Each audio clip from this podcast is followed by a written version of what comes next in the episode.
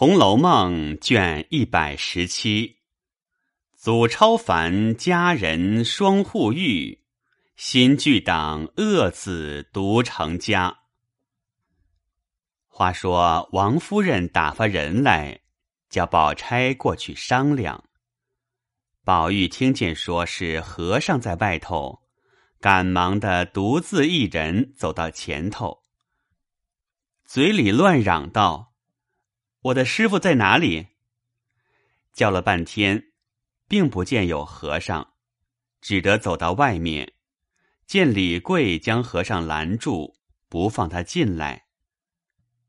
宝玉便说道：“太太叫我请师傅进去。”李贵听了，松了手，那和尚便摇摇摆摆的进去。宝玉看那僧的形状，与他死去时所见的一般，心里早有些明白了，便上前施礼，连叫：“师傅，弟子迎后来迟。”那僧说：“我不要你们接待，只要银子拿了来，我就走。”宝玉听来。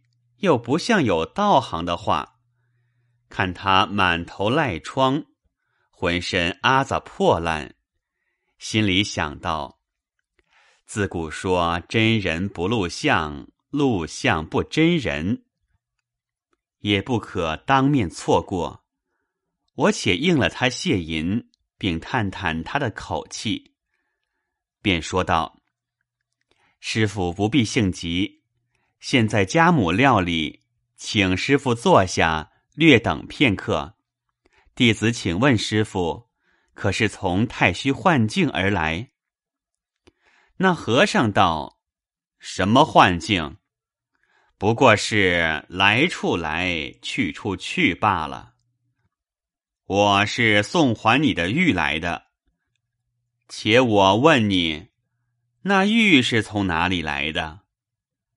宝玉一时对答不来，那僧笑道：“你自己的来路还不知，便来问我。”宝玉本来颖悟，又经点化，早把红尘看破，只是自己的底里未知。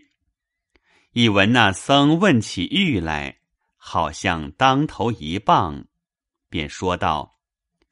你也不用银子了，我把那玉还你吧。那僧笑道：“也该还我了。”宝玉也不答言，往里就跑。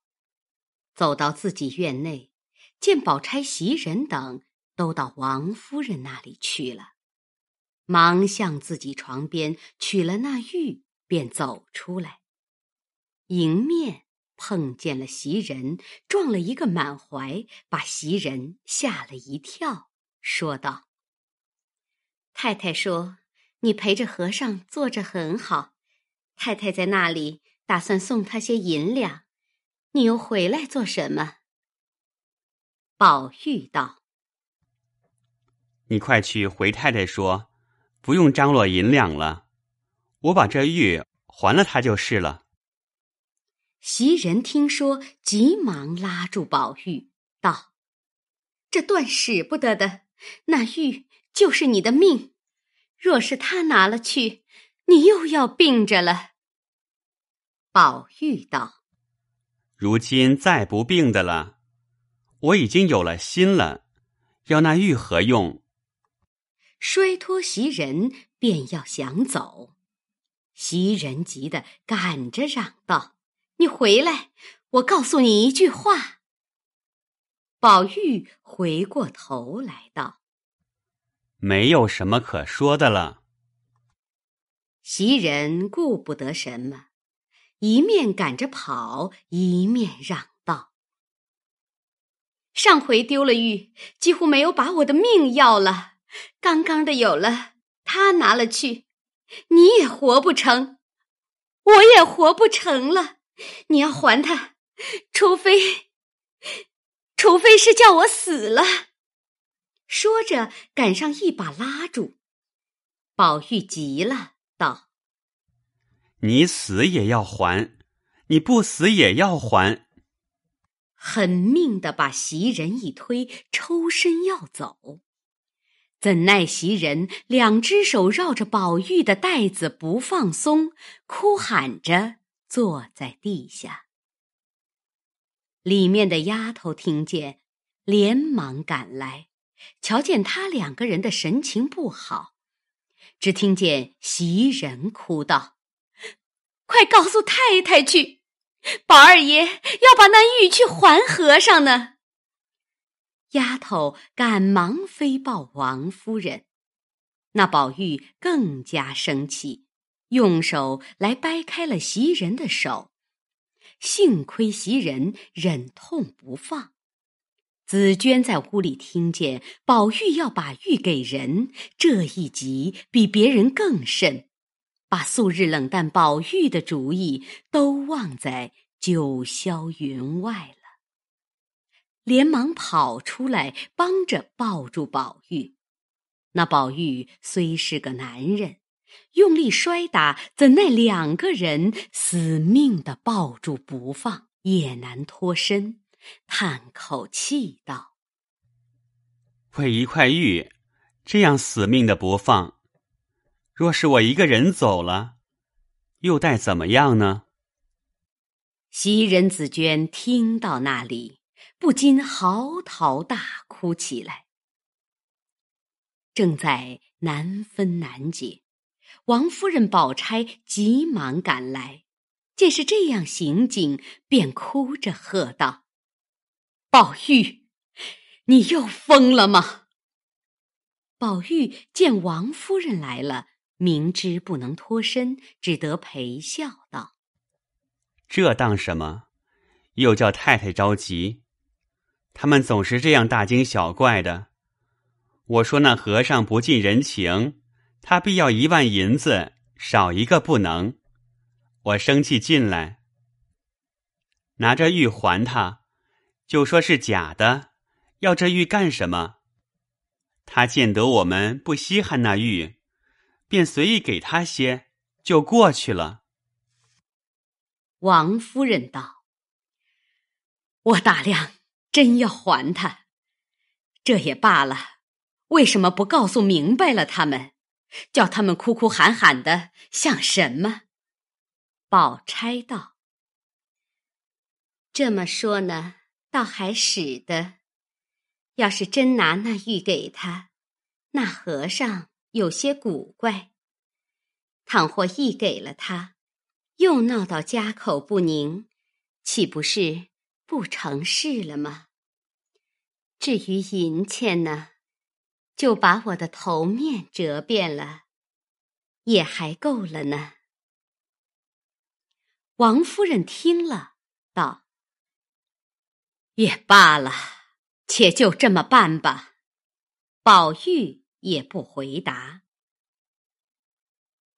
只见宝钗走上来，在宝玉手中拿了这玉。说道：“你也不用出去，我和太太给他钱就是了。”宝玉道：“玉不还他也使得，只是我还得当面见他一见才好。”袭人等仍不肯放手，到底宝钗明觉说：“放了手，由他去就是了。”袭人只得放手，宝玉笑道：“你们这些人，原来重玉不重人呐。你们既放了我，我便跟着他走了，看你们就守着那块玉怎么样？”袭人心里又着急起来，仍要拉他，只碍着王夫人和宝钗的面前。又不好太露轻薄，恰好宝玉一撒手就走了。袭人忙叫小丫头在三门口传了贝名等，告诉外头照应着二爷，他有些疯了。小丫头答应了出去，王夫人、宝钗等进来坐下，问起袭人来由，袭人便将宝玉的话细细说了。王夫人、宝钗甚是不放心，又叫人出去吩咐众人伺候着和尚说些什么。回来，小丫头传话进来，回王夫人道：“二爷真有些疯了。外头小厮们说，里头不给他玉，他也没法儿。如今身子出来了，求着那和尚带了他去。”王夫人听了，说道：“这还了得！那和尚说什么来着？”小丫头回道：“和尚说要玉，不要人。”宝钗道：“不要银子了吗？”小丫头道：“没听见说。后来和尚和二爷两个人说着笑着，有好些话，外头小厮们。”都不大懂。王夫人道：“糊涂东西，听不出来。学是自然学得来的。”便叫小丫头：“你把那小厮叫进来。”小丫头连忙出去叫进那小厮，站在廊下，隔着窗户请了安。王夫人便问道：“和尚和二爷的话，你们不懂，难道学？”也学不来吗？那小厮回道：“我们只听见说什么大荒山，什么青埂峰，又说什么太虚境，斩断尘缘这些话。”王夫人听了也不懂，宝钗听了吓得两眼直瞪，半句话都没有了。正要叫人出去拉宝玉进来，只见宝玉笑嘻嘻的进来，说：“好了好了。”宝钗仍是发怔。王夫人道：“你疯疯癫癫的说是什么？”宝玉道：“正经话，又说我疯癫。那和尚与我原认得的。”他不过也是要来见我一见，他何尝是真要银子呢？也只当是画个善缘就是了。所以说明了，他自己就飘然而去了，这可不是好了吗？王夫人不信，又隔着窗户问那小厮，那小厮连忙出去问了门上的人，进来回说。果然，和尚走了，说：“请太太们放心，我原不要银子，只要宝二爷时常到他那里去去就是了。诸事只要随缘，自有一定的道理。”王夫人道：“原来是个好和尚，你们曾问住在哪里？”门上道：“奴才也问来着。”他说：“我们二爷是知道的。”王夫人问宝玉道：“他到底住在哪里？”宝玉笑道：“这个地方，说远就远，说近就近。”宝钗不待说完，便道：“你醒醒吧，别浸着迷在里头。现在老爷太太。”就疼你一个人，老爷还吩咐叫你干功名长进呢。宝玉道：“我说的不是功名吗？你们不知道，一子出家，七祖升天呢。”王夫人听到那里，不觉伤心起来，说：“我们的家运怎么好？一个四丫头。”口口声声要出家，如今又添出一个来了。我这样个日子过，他做什么？宝玉笑道：“我说了这句玩话，太太又认真起来了。”王夫人止住哭声道：“这些话也是混说的吗？正闹着，只见丫头来回话：“莲二爷回来了，颜色大变，说，请太太回去说话。”王夫人又吃了一惊，说道：“将就些，叫他进来吧。小婶子也是旧亲，不用回避了。”贾琏进来见了王夫人，请了安。宝钗迎着，也问了贾琏的安，回说道：“刚才接了我父亲的书信，说是病重的很。”叫我就去，若迟了，恐怕不能见面。说到那里，眼泪便掉下来了。王夫人道：“书上写的是什么病？”贾琏道：“写的是感冒风寒起来的，如今成了痨病了。现在危急，专差一个人。”连日连夜赶来的，说：“如果再耽搁一两天，就不能见面了。故来回太太，侄儿必得就去才好。只是家里没人照管，强儿、云儿虽说糊涂，到底是个男人。外头有了事来，还可传个话。侄儿家里倒没有什么事。”秋桐是天天哭着喊着，不愿意在这里。侄儿叫了他娘家的人来领了去了，倒省了平儿好些气。虽是巧姐没人照应，还亏平儿的心不很坏。今儿心里也明白，只是性气比他娘还刚硬些，求太太时常管教管教他。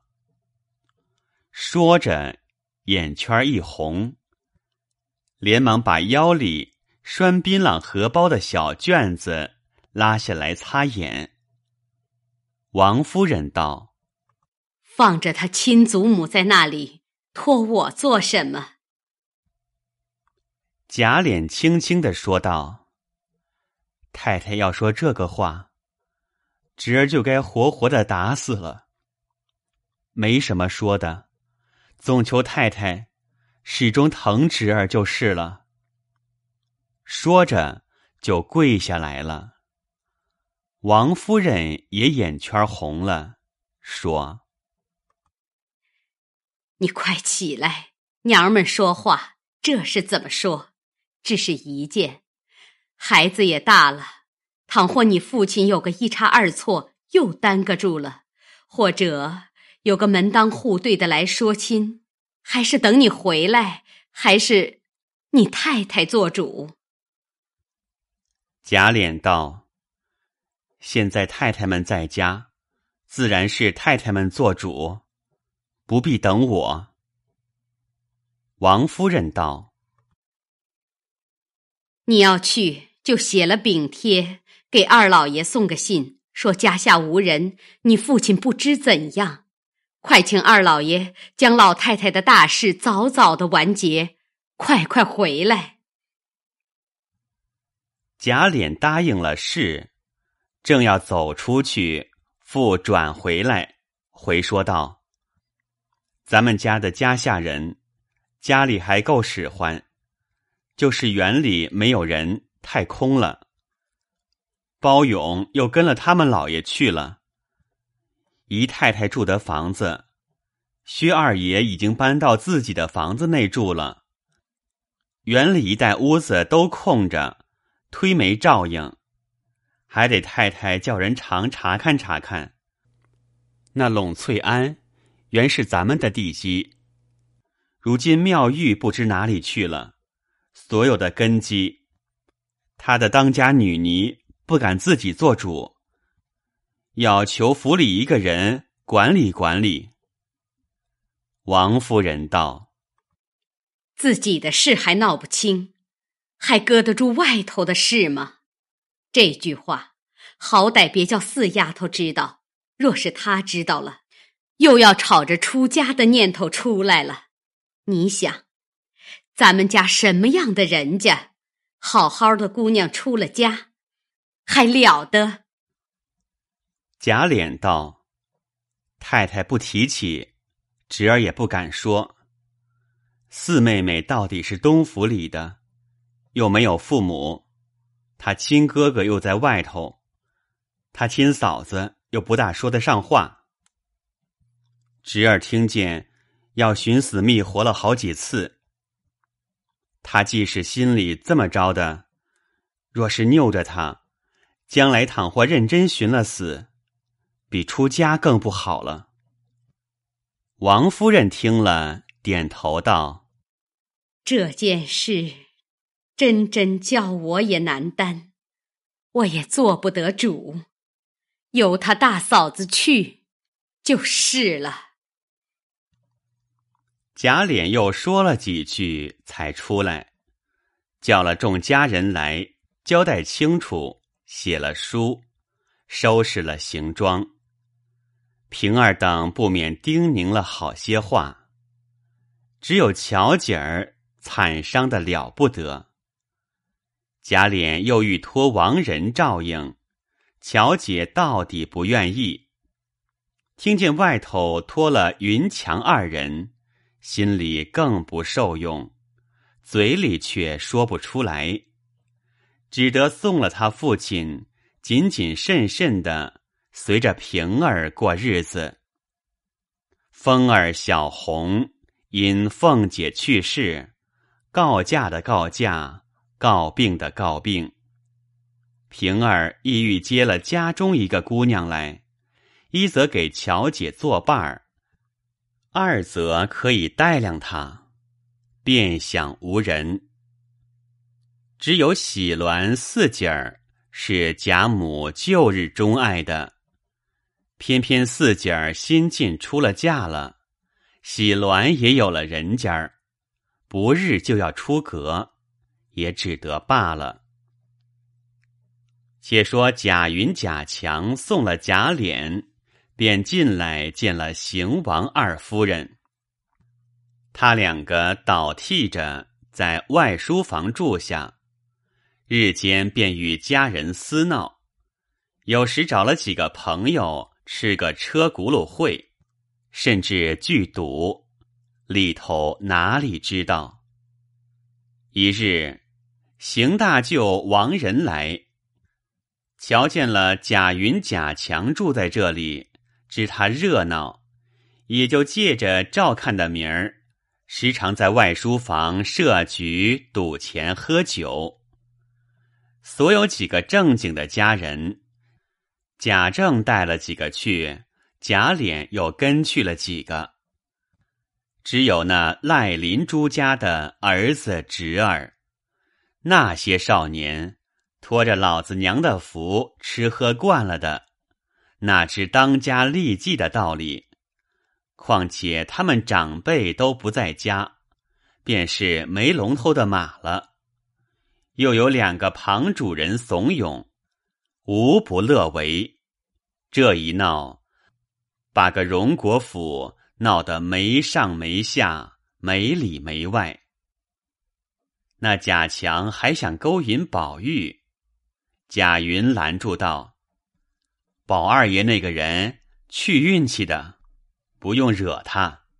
那一年，我给他说了一门子绝好的亲，父亲在外头做税官。”家里开着几个当铺，姑娘长得比仙女还好看。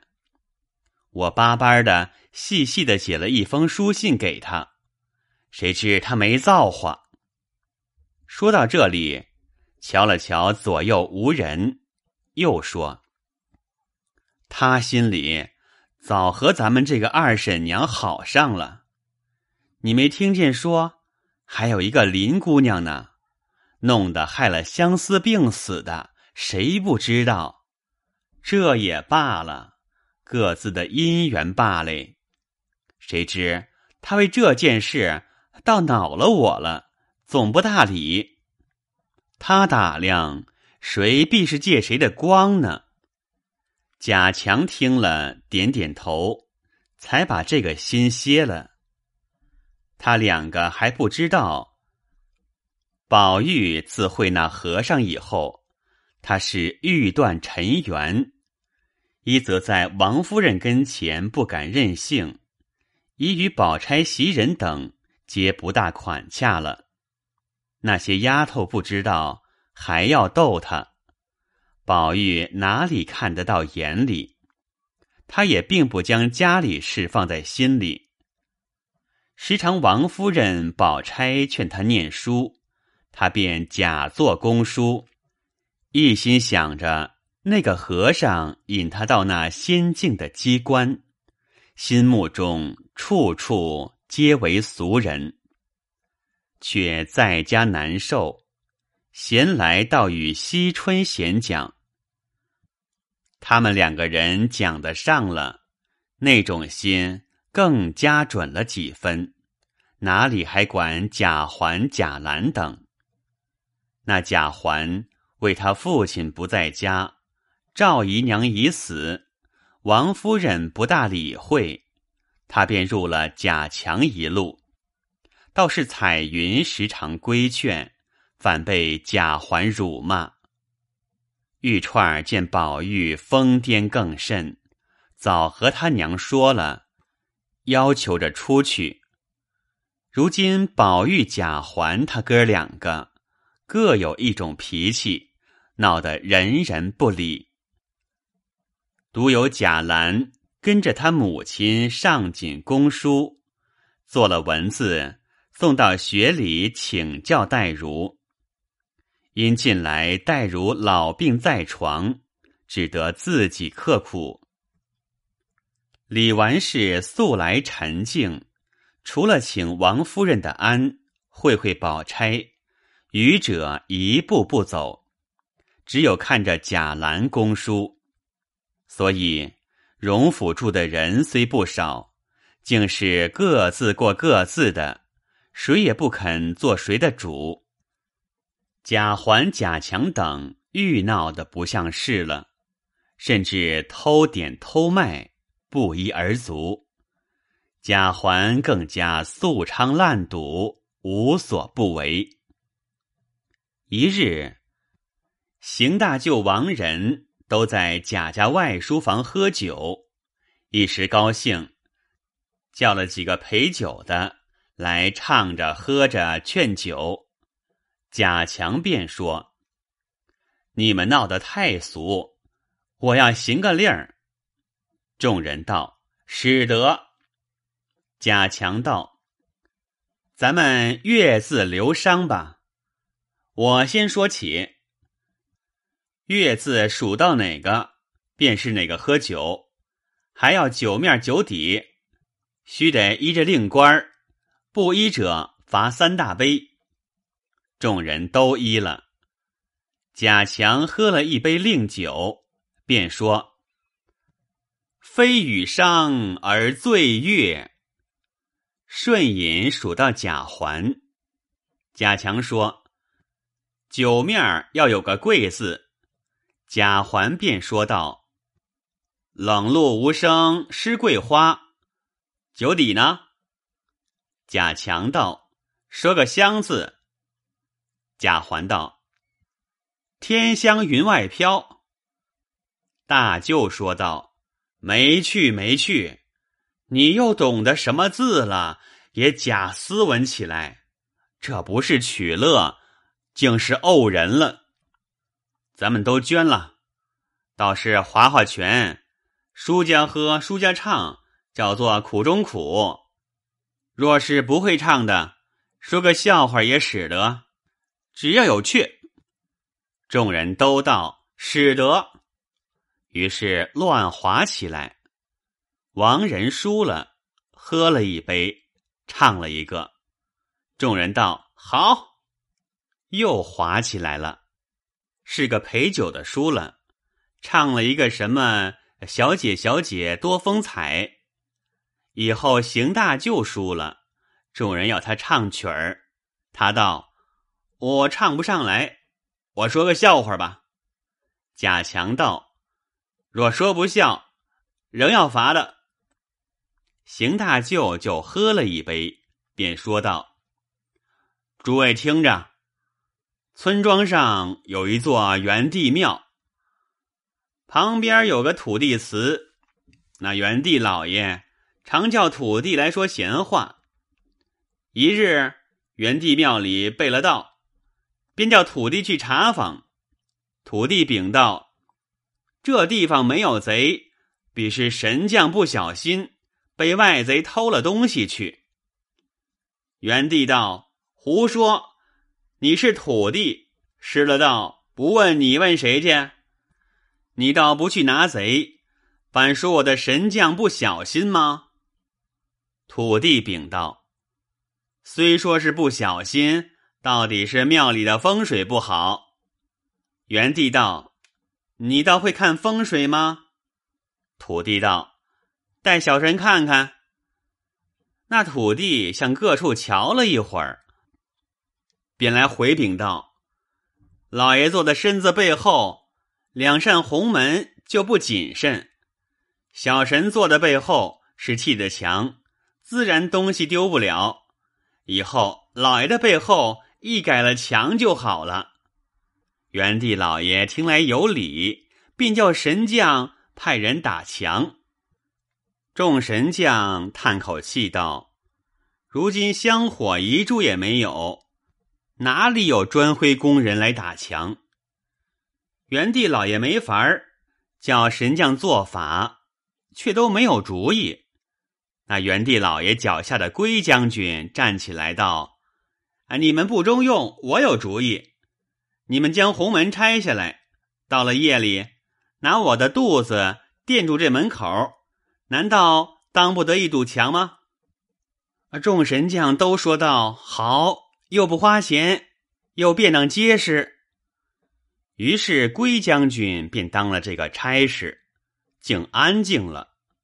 岂知过了几天，那庙里又丢了东西。众将叫了土地来说道：“你说砌了墙就不丢东西，怎么如今有了墙还要丢？”那土地道：“这墙砌的不结实。”众神将道：“你瞧去。”土地一看，果然是一堵好墙，怎么还有失事？把手摸了一摸，道：“火打量是真墙，哪里知道是个假墙？”众人听了，大笑起来。贾强也忍不住的笑，说道：“傻大舅，你好，我没有骂你，你为什么骂我？快拿杯来，罚一大杯。”邢大舅喝了，已有醉意，众人又喝了几杯，都醉起来。邢大舅说他姐姐不好，王仁说他妹妹不好。都说的狠狠毒毒的，贾环听了，趁着酒兴，也说凤姐不好，怎样苛刻我们，怎样踏我们的头。众人道：“大凡做个人，原要厚道些。看凤姑娘，仗着老太太这样的厉害，如今交了尾巴梢子了。”只剩了一个姐儿，只怕也要现世现报呢。贾云想着凤姐待他不好，又想起巧姐儿见他就哭，也信着嘴儿混说。还是贾强道：“喝酒吧，说人家做什么？”那两个陪酒的道：“这位姑娘多大年纪了？”长得怎么样？贾强道：“模样是好的很的，年纪已有十三四了。”那陪酒的说道：“可惜这样人生在府里，这样人家；若生在小户人家，父母兄弟都做了官，还发了财呢。”众人道：“怎么样？”那陪酒的说。现今有个外藩王爷，最是有情的，要选一个妃子，若合了事，父母兄弟都跟了去，可不是好事儿吗？众人都不大理会，只有王仁心里略动了一动，仍旧喝酒。只见外头走进赖林两家的子弟来说：“爷们儿好乐呀！”众人站起来说道：“老大、老三，怎么这时候才来？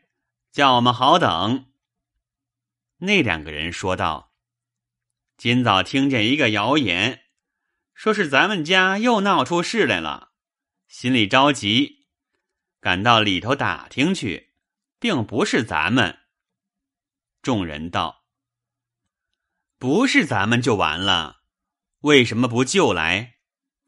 那两个说道：“虽不是咱们，也有些干系。你们知道是谁？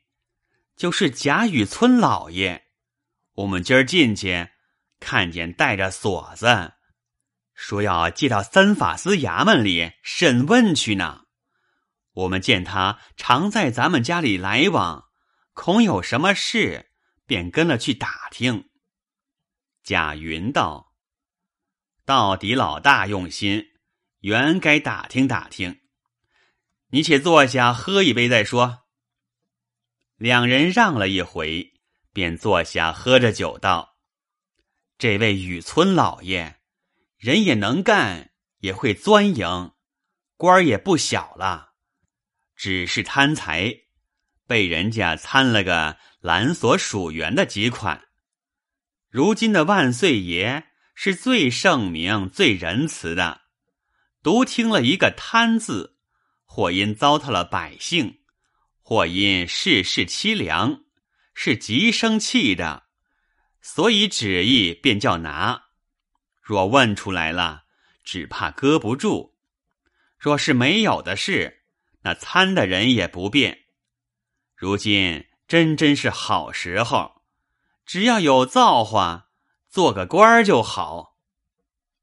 众人道：“你的哥哥就是有造化的，现做知县还不好吗？”赖家的说道：“我哥哥虽是做了知县，他的行为只怕也保不住怎么样呢。”众人道：“手也长吗？”赖家的点点头，便举起杯来喝酒。众人又道：“里头还听见什么新闻？”两人道：“别的事没有，只听见海江的贼寇拿住了好些，也接到法司衙门里审问，还审出好些贼寇，也有藏在城里的。打听消息，抽空就抢劫人家。”如今知道朝里的那些老爷们都是能文能武，出力报效，所到之处早就消灭了。众人道：“你听见有在城里的，不知审出咱们家失盗了一案来没有？”两人道：“倒没有听见，恍惚有人说是有个内地里的人城里犯了事。”抢了一个女人下海去了，那女人不依，被这贼寇杀了。那贼寇正要逃出关去，被官兵拿住了，就在拿货的地方正了法了。众人道：“咱们陇翠庵里的什么妙玉，不是叫人抢去？不要就是他吧？”贾环道：“必是他。”众人道：“你怎么知道？”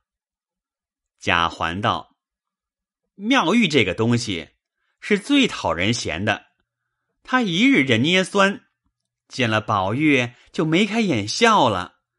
我若见了他，他从不拿正眼瞧我一瞧。真要是他，我才趁怨呢。”众人道：“抢的人也不少，哪里就是他？”贾云道：“有点信儿。前日有见人说，他庵里的道婆做梦，说看见是妙玉叫人杀了。众人笑道：‘梦话算不得。邢大就道：“管他梦不梦，咱们快吃饭吧。今夜做个大输赢。”众人愿意，便吃毕了饭，大赌起来。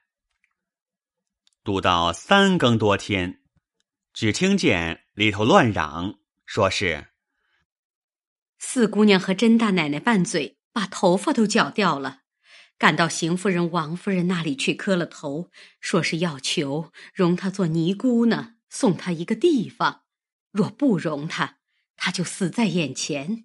那邢王两位太太没主意，叫请强大爷、云二爷进去。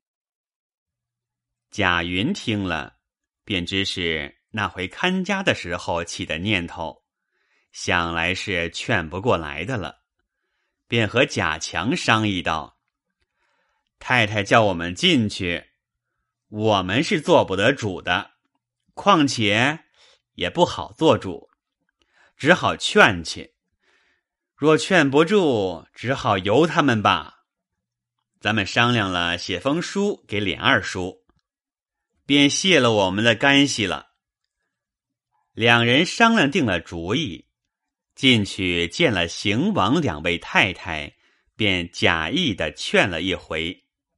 无奈惜春立意必要出家，就不放他出去，只求一两间净屋子。给他诵经拜佛。尤氏见他两个不肯做主，又怕惜春寻死，自己便硬做主张，说是这个不是，索性我担了吧。说我做嫂子的容不下小姑子，逼她出了家了，就完了。若说到外头去呢，断断使不得；若在家里呢？太太们都在这里，算我的主意吧。叫强哥写封书子给你甄大爷、琏二叔，就是了。贾强等答应了，不知邢王二夫人依与不依，下回分解。